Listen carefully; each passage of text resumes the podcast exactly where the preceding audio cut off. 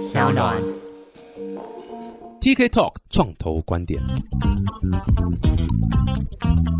Hello，大家好，我是 TK，欢迎来到 TK Talk 创投观点。哇，今天这个又是假公济私的时间到了，又在 又邀请到这个区块链的这个服务厂商啦。那这次很开心，但这次不是 NFT 了，大家不要再担心了。我没有在要一直讲 NFT 的东西，我不是这种人。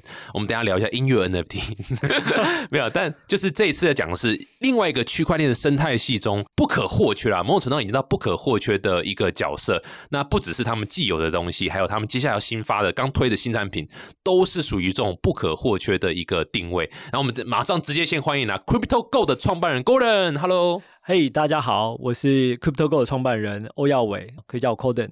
对 Golden，Hello，Hello，哎，这个先很快讲一下 Crypto Go，对不对？而且是 K。对不对？因为跟你的名字一样，都要 Golden 嘛，对不对？K Crypto Go 在干嘛？是做什么的？OK，很多人也会问我说，就 CryptoGo 这个 K 是不是因为我叫 Colden？但其实我们那时候取名，除了是谐音之外，Crypto 本身就是超人狗的意思。然后那时候超人狗超人狗，对，一只超人狗，就是它是一个卡通哦，Crypto 是一个卡通叫超人狗，哎，对对对我现在才知道。而且说 K 这个，哦哇 K 的 Crypto，它是真的有这个字的。然后那个 Go 就是那一年刚好 Pokemon Go 非常红，我觉得哎，好像要加个 Go，就叫 Crypto 哦 Go，刚好是狗的意思啊。哦，我看到了，然对后或者说 Go Crypto，所以我蛮喜欢这个名字的，就很好记。对，蛮好记的，蛮好记的。对，对，对然后 Crypto Go 最一开始，其实我们的成立初衷很简单。呃，我以前在 c o b i n 户做总经理，我们那时候其实开门营业的第一天就要面对全世界的监管。哦，我以为你说开门营业第一天就是要诈骗，你说 Desson 的部分是 要不要趁这个节目解释一下，到底扣冰户发生什么事情？这个说来话长，这可以录三集的。c o b i n 户长话短说，就是到后来因为公司的创办人跟董事会发生了一些纠纷，所以最后就把公司解散。嗯嗯，啊，嗯停业然后解散。那我觉得这个纠纷来自于都脱离不了钱了，所以我觉得最主要还是在币圈里面要经得了诱惑，哦不能哦，这很难，这不止币圈，长期利益。对，婚姻也是这样子嘛，都要经得起诱惑。你是说关于你刚刚 不，我是我本人啊对啊，所以这个对很多事情都这样。节目其实你知道，讲更真实一点，就是往往被诈骗的人，他也是经不起诱惑嘛。被 formal 对啊，被 FOMO 啦，或是被话术骗啊，或什么，所以这个真的很难，这是一个很大的课题啊，对啊，尤尤其币圈是每秒几十万上下这种的，哇塞，这个这个很比较难啊，这个很难抵抗。对，然后呃那时候最后的一根稻草其实就是 Dexon 上币的问题啊。啊，对，因为大家对于上币这件事情的处理方式有不一样的看法，然后就趁这时候投资人一起，最后就是就真的吵起来，然后各自上法院。嗯，对，嗯那最近这件事应该正式的落幕了，因为双方都是不起诉。嗯哼，然后，并且这 o b i n 户好像也有设立专门还款的网站，嗯然后一段时间内应该都已经把一些债务都理清，但我相信应该还是有一些是根本连有这个还款的网站都不知道。嗯那对，后来 Popo 应该也成立另外一家公司，是是然后伟宁也到了，有也回到 Google，是所以应该算是正式落幕。哇，有有落幕就好了。我觉得这个口并户算是台湾一个传奇啦，一个尤其是区块链的一个，那时候出来的时候真的是一个有点半灯塔的感觉，因为大家在谈到台湾的区块链项目都在谈口并户。然后也获得非常非常多的注目，有落幕就好了。这个事情就是希望越少人受到伤害，这样越好了。那我们今天节目就到这边了，好，谢谢。哦哦 c r y p t o Go，哦，对哦，所以你在口并户，然后什么时候离开的啊？呃，我在二零一八年的九月底离开的，二零一八年那时候九月底是已经大概是事发的前半年。哇塞，所以你根本就跳船嘛，对发因为船换乘赶快跳。因为知道太多事情了，不能被一起拖下水。哦，真的哦，OK OK OK，因为因为毕竟所有公司的这个营运状况我都还蛮清楚的。I see I see，对啊。然后是那时候那离开之后，你那时候的想法嗯？呃，离开之后，其实我我就一直在想，因为确实在 c o b i n 户跟 Dexon 这一条路上，也尝试了很多的方式，例如说透过教育大众什么是区块链，然后希望他们来普及区块链教育之后，他们会来用这个交易所或者用我们的公链钱包等等。但后来发现，其实区块链就是一个 infrastructure，你不用刻意去强调。在二零一七年那时候的氛围，就是什么东西就贴个区块链。最印象最深刻的就是区块链长岛冰茶。长岛冰茶，对，对，那后来我就发现这个方式可能是不对的。我就尝试用另外一种方式，如果是 top down 的方式，例如说银行跟政府，因为那时候氛围比较不一样，大家对于区块链都觉得是一个诈骗工具、洗钱工具。那如果我们反过来让银行跟政府他们可以接受这种技术的话，我觉得推广起来也许就会不一样。后来我们也证明这件事情，我们第一个跟政府合作的就是区块链律师证书。哦，所以，所以我们在两万个台湾的律师，他不知道证书其实发行在区块链上，我们帮他发了这个到以色列主网上面。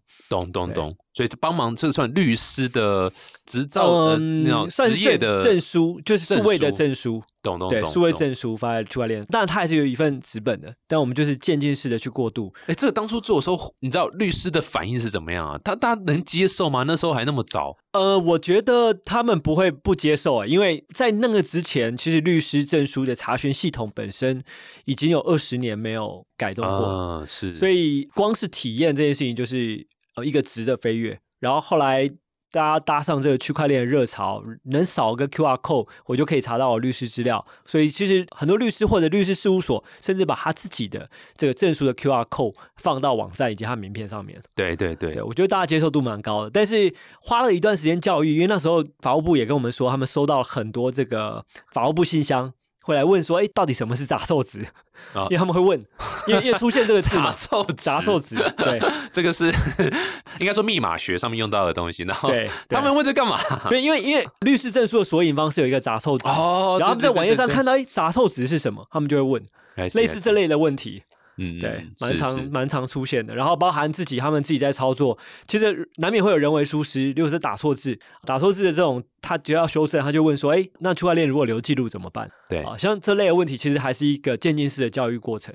对，所以你后来就是心灰意冷了啊，算了啦，你弄把你冲啊，好啦，来做这个 Crypto Go 这样。呃，没有，那时候已经在 Crypto Go，哦，我们是跟 Crypto Go 一开始的对，业务我们一开始就是跟伟康科技一起合作，然后我们做这个证书的业务。但是到后来的话，其实我们就开始发现说，哎，帮助大家去读懂区块链的资讯是一个很关键的这个业务。就是说，我们常常讲区块链是公开透明的账本，可是如果没有人能读懂那个账本，我最常问的就是 OK，那请问你知道比特币的这些账本资讯哪里查吗？OK，他可能有说，哎，浏览器，那你知道哪个浏览器吗？然后浏览器再打开，还会发现。这些东西他都看不懂，然后还要你还跟他解释什么是 UTXO，而不是 account model。那所以，如果有一个人可以帮助这些资讯整理好，然后并且把这些金流变成人与人之间的交易，转换成最原始的这个账户模型，我觉得这件事情对于区块链的推广是有价值的。所以我们后来就开始慢慢的往这边去做 pivot。嗯，对，脉络是这样来的。对，但这个也不是你现在的业务嘛，对不对？证书那一块后来就不是，因为证书那个本质上，我个人觉得啊，就是因为现在还是有人在做证书，所以我不方便评论。但我嗯个人的角度，我会觉得说，证书这一个它是需要成为一个标准，然后达到一个 crypto max，你才可以可能发生那种质变，否则在初期的时候，你你会遇到一个问题，到底谁为这件事情付钱？嗯哼认证跟上链谁为这件事情付钱？，嗯你就一开始就会各种卡关。对，所所以以你觉得图灵链怎么样？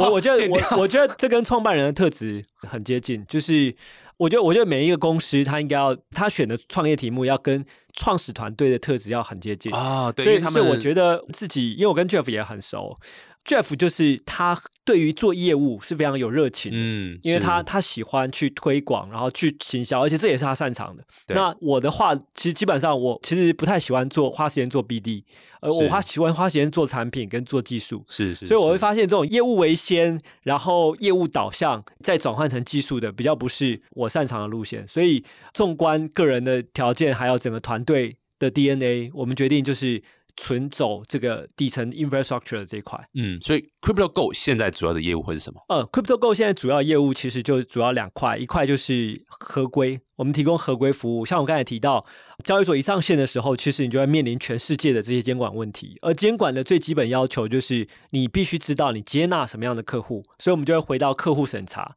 这种东西。我们有一个缩写叫做 KYC（Know Your Customer）。嗯，那 Know Your Customer 里面有很多事情要做，而我们专注的就是在于 Customer Due Diligence。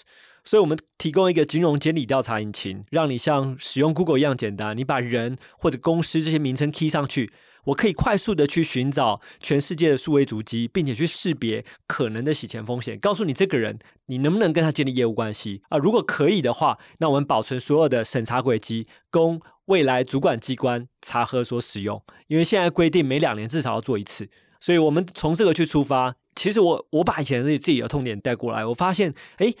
区块链讲究使用体验，但是我们在合规的这个 Red Tech 监管科技上面，并没有一个可以满足区块链界这种需求。可能它对于传统金融的体验已经是足够好的，但是我们区块链讲究就是速度，没有人会接受你开户要一个礼拜，对，基本上就是希望你五分钟，最慢最慢至少三十分钟可以让我开始去交易，否则那个波动太大。对，所以我们就朝这个点去出发，这是我们第一个产品。对我觉得这是一个很重要的痛点否很多区块链的业者，因为。现在大家想说哦，不好意思，你要做 KYC 或 ML，就是反洗钱这个，哇，大家可能说不定你知道都只听过这个名词，甚至没听过名词。然后你说要做，我要怎么做啊？我是不是要花一个两百多万买一个系统，然后再花个几千万害了一群团队，呃，然后来做什么事？就完全是一个大问号。你们现在的 solution 有点像说，哎，其实这些都不用，然后 depends on 你的业务的状况，其实是可以把它很简化到，你只要购买你所需要的服务就可以完成。至少某种程度上就是不会违规的一个 KYC 的程度，我觉得这个是很多区块链业者都需要。而且老实讲，大家对区块链业者有一个呃观感，就是啊，干这都是游走在法律边缘啊、灰色地带啊，都没在做事情啊。可是老实讲，像你的客户里面有很多，甚至有 NFT 平台都在做 KYC，有一家很有名的那一家，你有听过吗？Fancy 吗？啊，Fancy 吗？对啊，那家这么厉害一家都在做 K，而且而且不得不夸奖一下 Fancy，Fancy 真的是全台湾。第一个合规的这个是不是平台？是不是？哎，没这一段没有套过，没有 蕊过，没有没有。虽然五百块是给了，但是 没有，但真的是对，就是我们原本一开始就想做合规啦，就是你知道，因为违规这件事情本来就。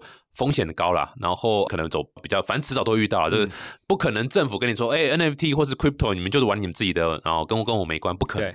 所以迟早都要面对，那倒不如早点面对。我觉得，呃，我们先把合不合规撇开一边，我们通常在做接纳客户这一段，其实公司一成立，我们总是要做一个，呃，就要做后台 admin panel，admin panel 又会分营运后台还有管理后台。可是如果你花很多时间在创业初期，你就花很多时间去做这个管理后台。客户审查，然后交易监控，make sense。对，这其实是成本效益以及速度上是跟不上的。所以我们的概念就是 compliance service，我们推出一个监管级服务，把合规的困难交给 Crypto Go。这就是我们一开始开发这个服务的初衷。对啊，然后这是一个一大痛点呢。我相信，当然我们可能是第一个，可是绝对不会是最后一个。所以其实陆陆续绝对有很多人会跳进来说，哦，我们也需要这样的服务啊，这样的 KYC 的。对，所以台湾至少前三大 NFT 交易平台都用我们，但是哇塞，不容易，不容易。前三大里面最大是哪一家？最大是哪一家？得罪一下音乐的音乐的音乐的，厉害厉害厉害厉害！对啊，他所以这是一个啦，就是你可不可以很快让大家想一下，就是说，因为说老实话，做区块链的很多，那当然现在一大堆又都是做啊，我们讲知道城市生成 NFT，然后。百分之六万，他们没有想过哦，什么什么合规啦，或是会计啦，或什么都法律什么都完全没有。可是你知道，就是我想讲是说，这些东西其实没有到那么难啊。透过你们的服务上没有那么难。他们如果今天想用的话，大概整个流程会是怎么样？可不可以讲一下，让大家这个 NFT 业者或是区块链业者可以有个感觉？其实我们。去年获得那个商周的报道，我觉得他下的这个注解号。他说我们就是反洗钱的 Google。那我们跟 Google 比较大的不同是，Google 是一个通用查询引擎，而我们是真的是把只有跟审查对象相关，并且这是并且，然后并且是有高洗钱风险的新闻，我们才会纳入进来。嗯，所以在我们的方式，其实就是你在我们的平台上面啊，开选择一个方案，基本进阶或者是企业。方案开通之后，我们当天就可以让你拿到这个账号密码登录，然后就可以开始使用。那使用上面其实就很简单，如果你是手动查询，你就输入名字、人名或者公司名。然后如果你是用 API，你就拿到对应后台生成的 API token，配合我们的 API 文件就可以开始打了。第三种方式就是你把你的客户档案用 CSV 上传，然后我们也可以在 UI 上面看到这个扫描后的结果。所以使用上非常简单。对，这因为我为什么会提这个问题，是因为在我接触到你们之前，我的想象就是刚刚讲，就是我是不是要准备一个你知道几十万、几百万的资金去？因为有人会这样讲，因为外面很多资讯是会这样说：哦，你要做 KYC，你可能要准备三百万，然后要 hire 到一个什么团队，然后要有什么样的机器啊、什么设备去做什么东西。但其实不用，其实没有那么复杂，其实是可以很简单的方式就可以做到。那那你们的服务 exactly 就是新创团队啦，或者是你知道就是区块链业者，我觉得是呃非常非常需要的。撇开交易所啦，因为交易所可能有的已经很大了，对，它可能不单纯只是哦输入名字干嘛，它可能有一些其他后面的一些需求。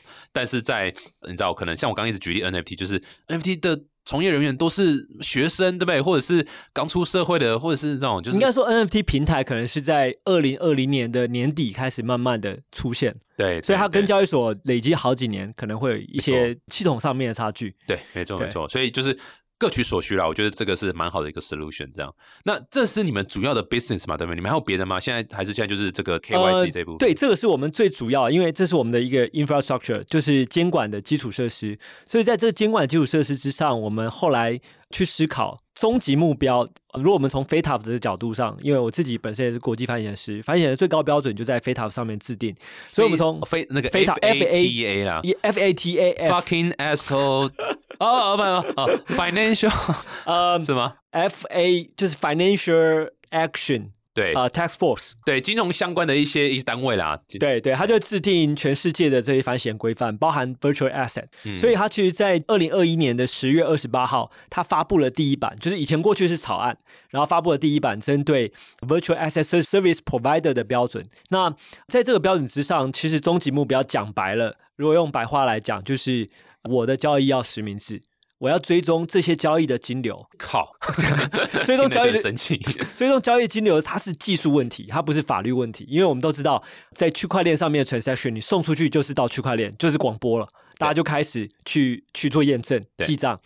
那我们后来发现说，纯粹的是提供这些 API，并不能真的解决产业的痛点。好，我们的想法就是说，OK，如果我们自己没有从金流方面去帮助业者解决这个监管问题，那还是很痛。因为未来 Travel Rule 一导入，你还是要自己去串接各式各样的 Travel Rule。因为现在全世界加起来有超过八个以上的 Travel Rule Protocol。哦，那而且 Travel Rule，Travel Rule 就是旅行规则，它指的是就是呃金流的流向啊，对，它就是。交易实名制的这个学术用词啊，就是它里面定义的用词，所以它针对所有的虚拟货币服务提供商，它都要求你做这件事情。嗯，例如说，如果我今天要转一个 BTC，那你就必须针对这个人，然后还有这个资金来源，以及你使用的交易所、交易服务，它可能是钱包，可能是交易所，全部做查核。都符合规定了之后，你才可以去放行，所以它就会涉及到你的交易资金必须可以被撤回，那你就需要一些钱包的服务。所以我们其实算是从这个角度去切入，然后并且我我们也看到一个痛点，就是。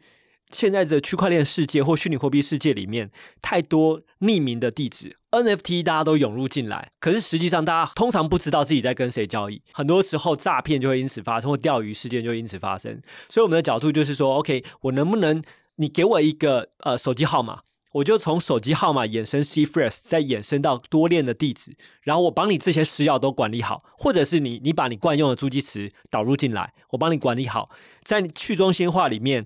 我去做私钥管理，而这个也形成了你在虚拟世界上的一个身份，而我们就可以验证交易双方两边是实名、安全、可信的。我会举一个比较实际上的场景，我们去面交，我们不太可能说，OK，我用我有你的赖账号。我我就跟你做交易，我通常会跟你要电话号码，至少我今天买到假货，我还可以透过派出所找到人，所以概念就是这样。所以如果当我们今天有一天做交易，我们预期说，哎，你先装 Crypto Go Wallet，然后我知道你是谁，我再跟你交易。对。另外，我们在我们认为在元宇宙里面，大家也会想要形塑一个自己的 Public Profile，因为 NFT 的本质它是一个有点带有炫耀。一个社交资本的意涵，所以我们打算透过这个方式，让帮帮大家建立 Web 三点零的这个金融履历。嗯，哇，这个听起来我觉得，我觉得很多玩币的人应该是没有办法接受 这件事情，应该说还没有办法接受监管这么大力进来的一个世界。其实反过来，我跟很多在玩币的朋友聊，他们反而很接受这件事情，因为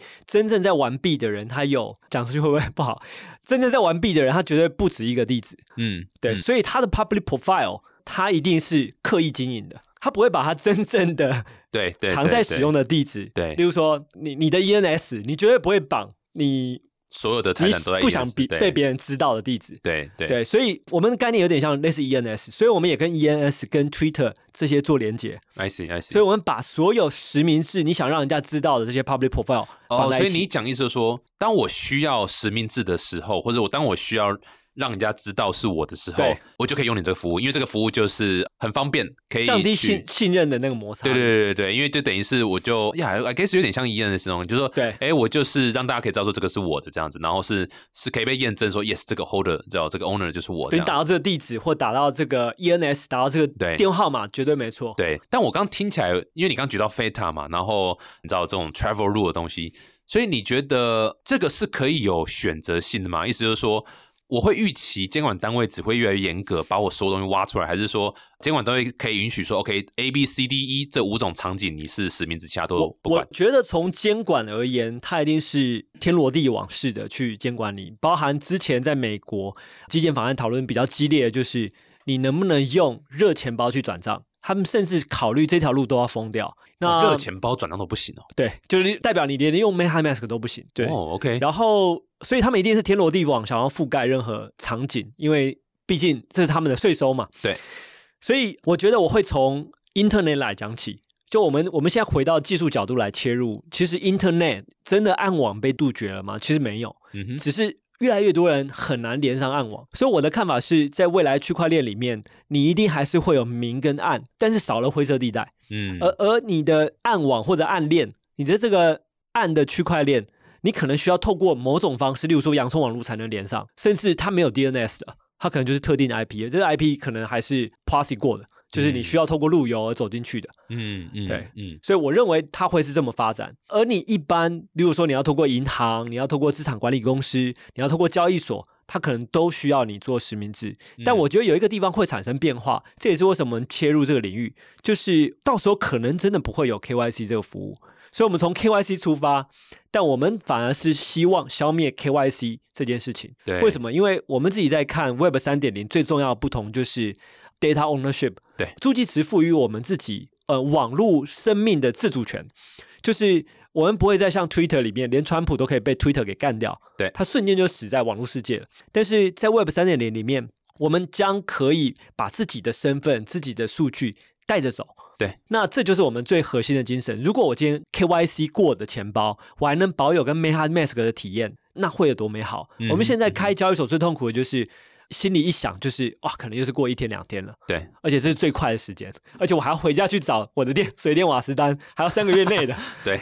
对，所以，我们大概是锁定这样的问题。对，这其实也是，我记得好早以前哦，可能一七年还是一八年，就有人在提说，我为什么要到每一个交易所都要 KYC 一次？对我为什么不能就是做一个 KYC，然后 and that's it，我然后我就可以，我就可以被验证了，这个钱包就是我的，这个钱包就是安全的，或者然后就是就是，所以这个其实是听起来的确也蛮有趣的，也是也是有它的道理啊，就是你做 KYC 起家，但你其实 KYC 这件事情理论上不应该是。一个 grow 的 business 在 Web 三的世界里面，它应该是要是要一个结束了，做完结束了的一个一个东西。它到最后应该会变成一种媒合，而我们抽的是媒合费，就是金融服务的媒合费。哦，等于我去 SS 这个 data，我介绍，对我介绍我的客户，而且这个客户是我我 KYC 过的，或者是很多金融机构都。一起认证过，这个可以建立业务关系，然后我把它推荐给 Fancy，然后我不再跟 Fancy 收单一次 KYC 查询的费用，而是跟他收这个媒合费。哦哦，收媒合费的，对，没错没错，对啊，会比较便宜吗？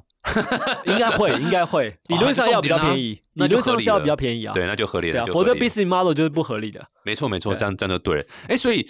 那你这个方式出发的东西，这产品就是一个钱包吗？你的产品会是什么？我们现在的产品就叫做 CryptoGo Wallet，所以其实现在在 App Store 或 Google Play 就可以用 CryptoGo 搜寻到我们的钱包。所以，我们钱包的出发其实还是回到先从最基本的资产管理这边开始，而资产包含了币。然后衍生出来的代币也包含 NFT。我跟你讲，你现在说你在做钱包，一定大概十个里面有十个人说：“我靠，还 another 钱包？对，怎么还要再做钱包？为什么在这个时间点？而且，对啊，你们是上个月才推出嘛，对不对？所以应该是去年十二月嘛，对，二零二一年十二月才推出，所以其实也不算早，对不对？也算是稍微比较非常晚，对，中后一点，非常晚。对，呃，为什么这个时间点你们会想从钱包出来？你们是看到什么东西？对，很多人其实不知道的事情是多的是你不知道的事，对，多的是你不知道的事情。在 Cobinhood 的时候，我们其实就有一个钱包是预计要推出的，就是但后来因为种种原因，因为法币的问题，我们迟迟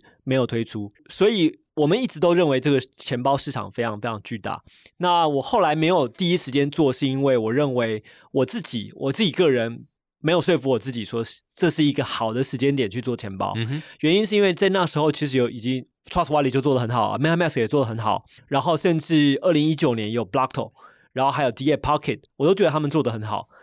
直到二零二一年的下半年，我我开始觉得这个世界变得不一样。二零二一年其实是公链真的爆发性增长的一年。你 Avalanche 啊，然后 Terra 啊，然后 Flow 啊，各种公链都瞬间飙到排行榜，尤其是 Solana，你可能从几百名爬到了甚至最前面的时候，可能第三名。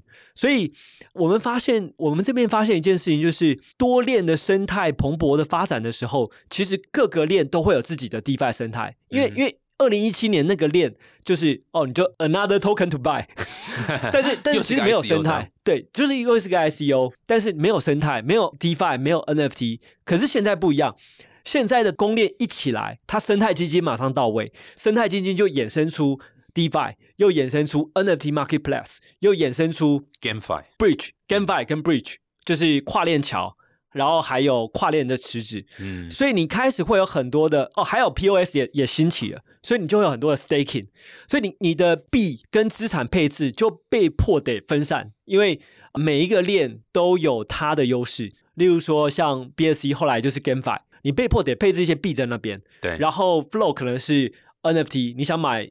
买 NBA Top Shot 就得到那边，所以我自己开始有自己个人一个很大的痛点，就是我手机上面装了五六十个钱包，我我光是要追踪我的资产，太多了吧？对我光是要追踪我的资产，我我没有一个 App 可以帮助我做这件事情。最接近的可能就是一些 EVM 的的 Wallet，EVM compatible 的 Wallet，但是它只有 EVM。可是我实际上我可能为了便宜一点，我我要用 Solana，对，然后我为了要玩。PancakeSwap 或或要玩 GameFi，我要 BSC，然后甚至我为了要做一些投资，我可能要接创，嗯，然后为了要 Hold，我可能要要 BTC，嗯哼，所以我们初期就是锁定这五条链出发，然后到后来我们又又接了 Polygon，因为发现 NFT 市场实在太火热了，嗯哼，而现在没有一个钱包可以支援。Polygon，所以我们现在就已经支援了六条链，几万个资产。嗯，我觉得这就是我们最大的优势。而且，因为我们专注在资产管理跟绩效追踪，我们认为花时间去 manage 这个 token 跟 protocol 是不合理的事情。嗯，我们把中心化的这个体验带到我们的这个 CryptoGo Wallet 上面来，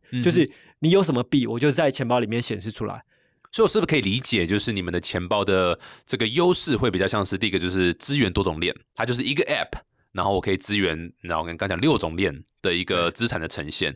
然后你们会有什么 DeFi 相关的一个功能的 support？要已经已经有了，已经有了。所以如果是自己圈内人，我会这样介绍，它很像是 D Bank。就是 D Bank 的 Mobile App，就我们真的把 D Bank 大部分的功能都做在我们的手机 App 上面，但是同时又有比它更多的这个互动性，因为 D Bank 本身它没有帮你管理这些私钥，所以它很多的 Sign 跟 Send Transaction 你必须要透过浏览器钱包来帮忙。对，而我们就是全部都做掉，而且是多链的。嗯哼，对对，圈外人呢，圈外人来讲，呃，对于圈外人，我们定位就是把它做成就是很像你在的第三方支付。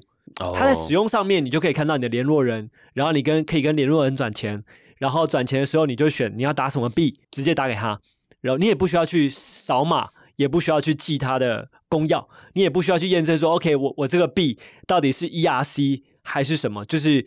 你就关注在你的资产本身，你这个 asset 是什么，它收到的就会是什么。然后再来，我们的上面的投资，我们也把它简化。你不需要去理解什么是 LP token，什么 enable，然后或者 stake LP，这四五个操作，我们同时都自动透过我们自己的 policy Council 帮你把它做掉，对，然后一键就可以投资 DeFi。嗯，啊，嗯这是我们最大的优势。所以，我们除了管理资产之外，我们也让帮你汇聚了这些安全、可靠、可信的这些 DeFi 基金入口，让你可以一键的去做投资这这些 DeFi 的 pool，然后联络人他也会自动同步，然后跟你的联络人互动也会更加简单。嗯哼，对，两个问题，第一个是要做这东西这么简单方便的话，你你刚刚有提到嘛，私钥的部分其实也是这个会帮使用者保管的概念，对。没错，这件事情接受度如何啊？就是大家对于说所谓我的私钥是呃有一个单位来帮我保管这样。第二个是这是一个 App 对不对？或者说这是个钱包，这个到底在推行上面的话好不好推，或者你们要怎么推，真的让人家再去下载一个钱包这样？对，首先第一件事情，私钥的管理其实比想象中大家接受度更高。呃，唯一大家困扰就是，因为我们在创建钱包的时候，它流程很简单，你不需要账号密码，你只要登录你的输入你的手机，你就会得到简讯验证码。简讯验证码通过之后，你按一个 Create Wallet，所有六条链的这些钱包我都已经帮你生成好了。但是如果你不信任我的话，这是你不信任我的方式，你可以重新产生一个 Crypto Go 的这个钱包公司要的 pair，就是公司要的对。然后如果你愿意信任我，你也可以把这个助记词给 import 进来。那就你你就既有的钱包的助记词，对既有钱包，例如说 MetaMask 的助记词，你就 import 进来，我们一样可以帮你衍生出多链的这些这些地址。那大家对于这件事情接受度高，我觉得最关键的一个原因是因为这上面目前没有资产，所以大家会先想说来玩玩看，而且我们的入手门槛非常低，你不需要去。有些钱包我我其实用的蛮烦的，就是你光是创建钱包，它就要考你那个助记词，对，哦，就是你要点这个点这个，然后他也不让你截图啊，然后要你自己用手 key，他用各种方式确保你真的把它抄下来。但是我我认为这个是不合理的，就是除非他觉得他自己真的要记，那没关系，我把这个摊开给你记。那如果不记的话，其实大部分人是是选择相信的，所以他用了手机钱包进来，我们自动发了简讯认证。我会问他说：“你要不要让我们帮你管理？如果不要的话，助记词你自己保留；如果要的话，请你告诉我一串这个我们叫 passcode，就是特地用它来跟 password 区别。就是这个 passcode 只有你会知道，就像 MetaMask 的这个密码一样，嗯，你应该要自己保存。对，那你保存了之后，我就会用它来帮你保管私钥，所以我们会加上你的这个 passcode，再加上盐巴，并且加上我们资料库的这个加密，然后帮你存在我们的云端的资料库里面。嗯嗯嗯，对，那针对治安的部分，我们最近也成为了台湾第一个通过 ISO 二七零一跟二七七零一双认证的区块链公司。那二七零一是包含治安，然后二七七零一是包含各自隐私，所以我们的各自保管，还有整个系统的安全，甚至人员的聘用到合约的签署，都是用最高等级的。等于说就是这个，如果不信任，你就是 create 一个新的空的钱包，对不对？对，你你就是可以体验所有的服务，然后你自己就丢一点钱进来就好了，然后就不用太担心限制对，不用太担心风险问题，因为其实就是它不是你的大水库啊、大的钱包这样。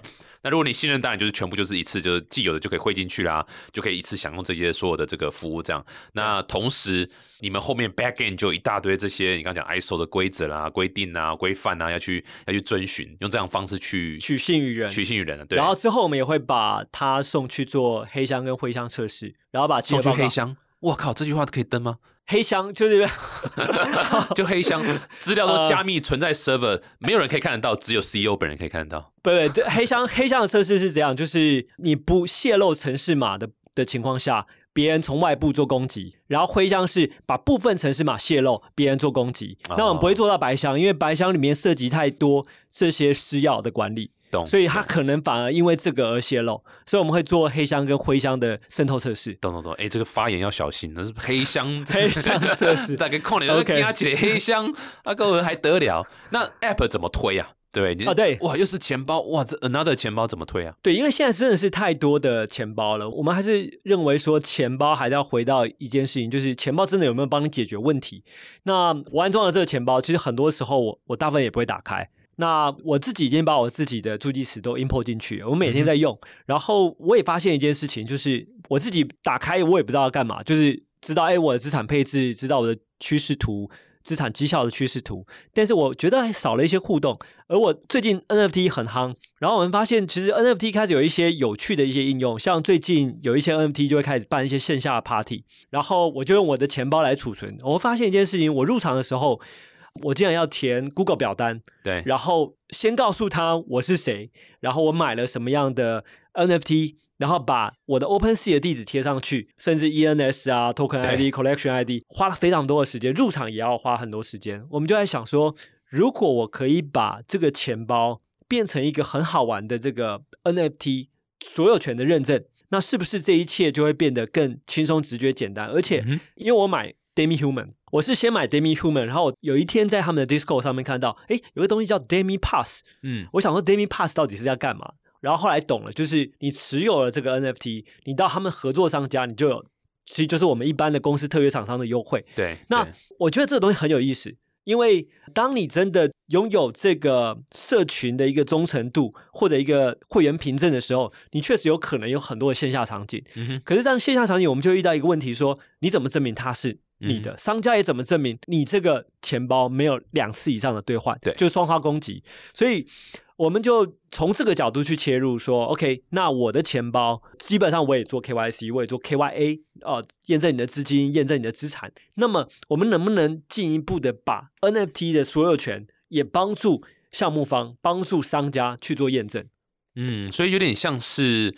因为现在很多的 NFT 都会搭，就是所谓的，你只要有这个，你就可以干嘛干嘛干嘛。比如说参加什么活动啊，或者是你知道，就是就是可以对没他不难。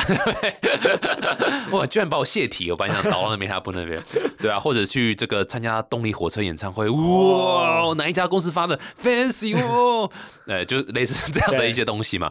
那这种我们叫赋能嘛，就是 utility 嘛。所以现在越来越多的 NFT 会搭这样的一个东西。但的确像你讲的，如果我今天是让它可以。兑换，你知道，为了成本考量，你只能兑换两次。我怎么知道要兑换两次？对，是非常非常难的一件事情啊，因为你不可能把这个东西每一次兑换都你知道写在链上，叫项目方想办法写在链上，那不扣你也代机啊，对啊，或者是对那个咸书机嘛，对不对？所以像咸书机的做法，他就是你来我就可以你换就对了，对对对对，他他自己记在纸上，对啊，根本就也就不管你这个到底，你知道你换完你重排一次兑，他就真的是相信别人，对不会重复兑换。对，所以当然不是说这不好，但就说你知道，就是现在的状况就这样子，就是没有一个更好的 solution 去解决这件事情，所以这算是你们这个钱包的比较特。殊一点的切入点是这个意思吗？对对，因为我们觉得说，其实它会是一个很强的场景，因为我们钱包其实是跟人严格的绑定，就像我刚才讲的，它的从 C Fresh 衍生到各链的地址，它是一个一对一关系，就是你想 import 两个 Ethereum 的 account 是不行的，我就限定你一个，要么你就把原本的替换掉，我也不要多，然后我也不准你有两个以上的 C Fresh。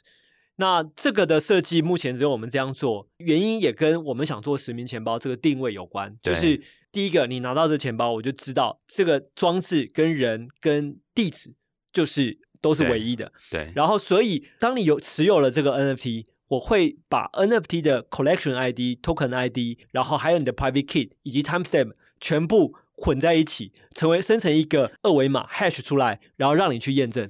哦，蛮酷的。对。而且。这样听起来，你看你的钱包是我刚听起来有三个东西，一个是跨链，对，然后一个是一键 DeFi，对，然后第三个就是所谓 NFT，所以基本上就是还有绑定手机号码，绑定手机号码，对。对对，所以我们的登录流程其实跟 Color Hops 基基本上一样。哇塞！所以你看，你一开始讲说是 KYC 界的 Google，然后现在又讲说跟 Clubhouse 一样，哇，很会哦，很会很会。但你刚刚讲这几个功能，就是基本上全吃了啦，对。所以你只要是跟币圈相，你只要跟区块链相关的，现在大概也不脱就是 DeFi 啦，或者 NFT 啦。你接下来要做就是这个呃 GameFi，然后钱包可以带到 Metaverse，差不多了。这样，对我们我们接下来会有 d a p Browser，就是内建的。哇靠！你看我随便讲就 就就有，所以对我来讲，我我很早之前在看钱包的，我的看法是，它是一个 portal，它真的就是一个，你今天要去区块链这个世界里面做任何事情的时候，不好意思，你就一定要有个钱包。你没有没有钱包，你能够用别的方式进去吗？很难啊。对，一定有了，但很难很难。所有人就你要去用区块链的服务，你要去用干嘛干嘛？你你就是要有个钱包嘛。那个钱包不是大家想象中放钱哦，它就是你的 identity。你要有一个 identity，在这个 Web 三的世界，你才有办法做事情嘛。所以你这样包山包海功能这样下去，基本上会让人家比较容易说哦，我不知道用哪一个，我就先用看看这个 Crypto Go 的钱包这样子。我觉得是一个方法，有没有效我不晓得，因为有时候定位，你知道，就是你像你要对跟谁沟通，就会花很多资源。对你跟谁沟通，这个还算清楚啊，就 DeFi 人我就是 DeFi，然后 NFT 我就 NFT。但就说你的行销上面的这个这个 message 出去，会是一个小考验呐。不过也也不是说就，这至少说你们的东西是都 ready 了，所以说还蛮值得期待的。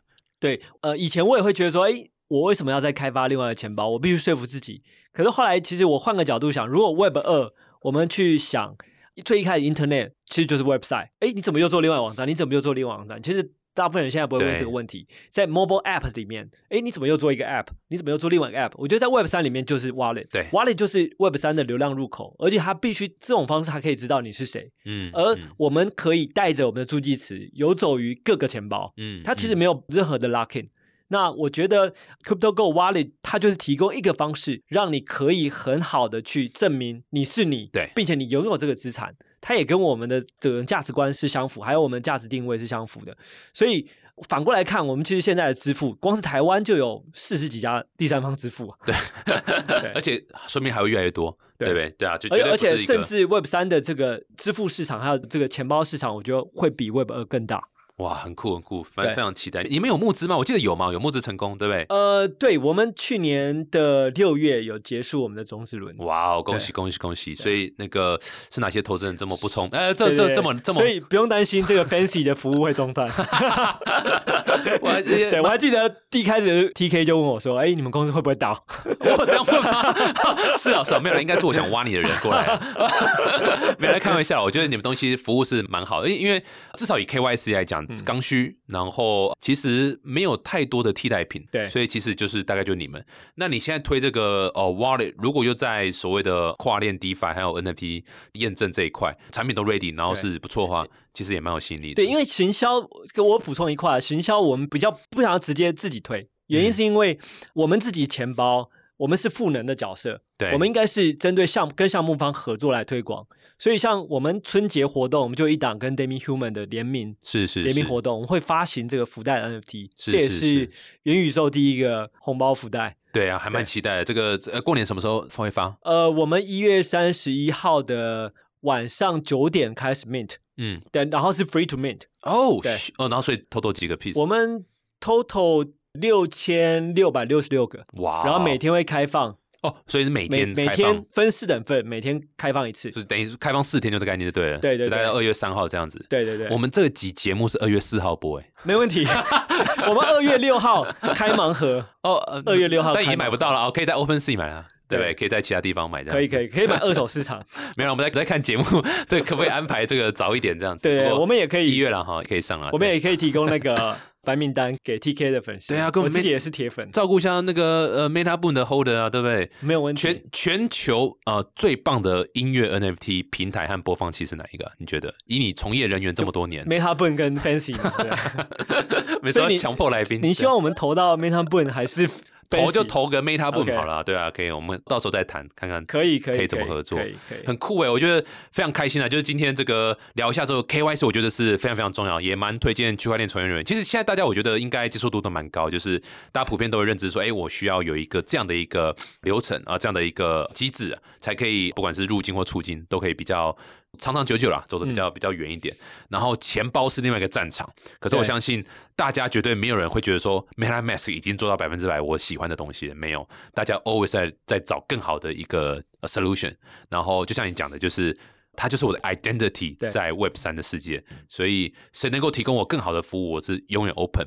而且这是最有趣的这样地方，就是在 Web 三的世界里，你比较难有护城河对的保护，因为所有人的 content 都是自己 own，先天就是带着走的身份。没错没错，我先天就带着走，所以你今天要是觉得哎好像不是很好，我可以带到另外一个地方去尝尝试，无痛接轨。对，所以所有的音乐 NFT 都会跑到对跑到 Meta 部里面。对啊，哇，今天付了一千多，不止五百。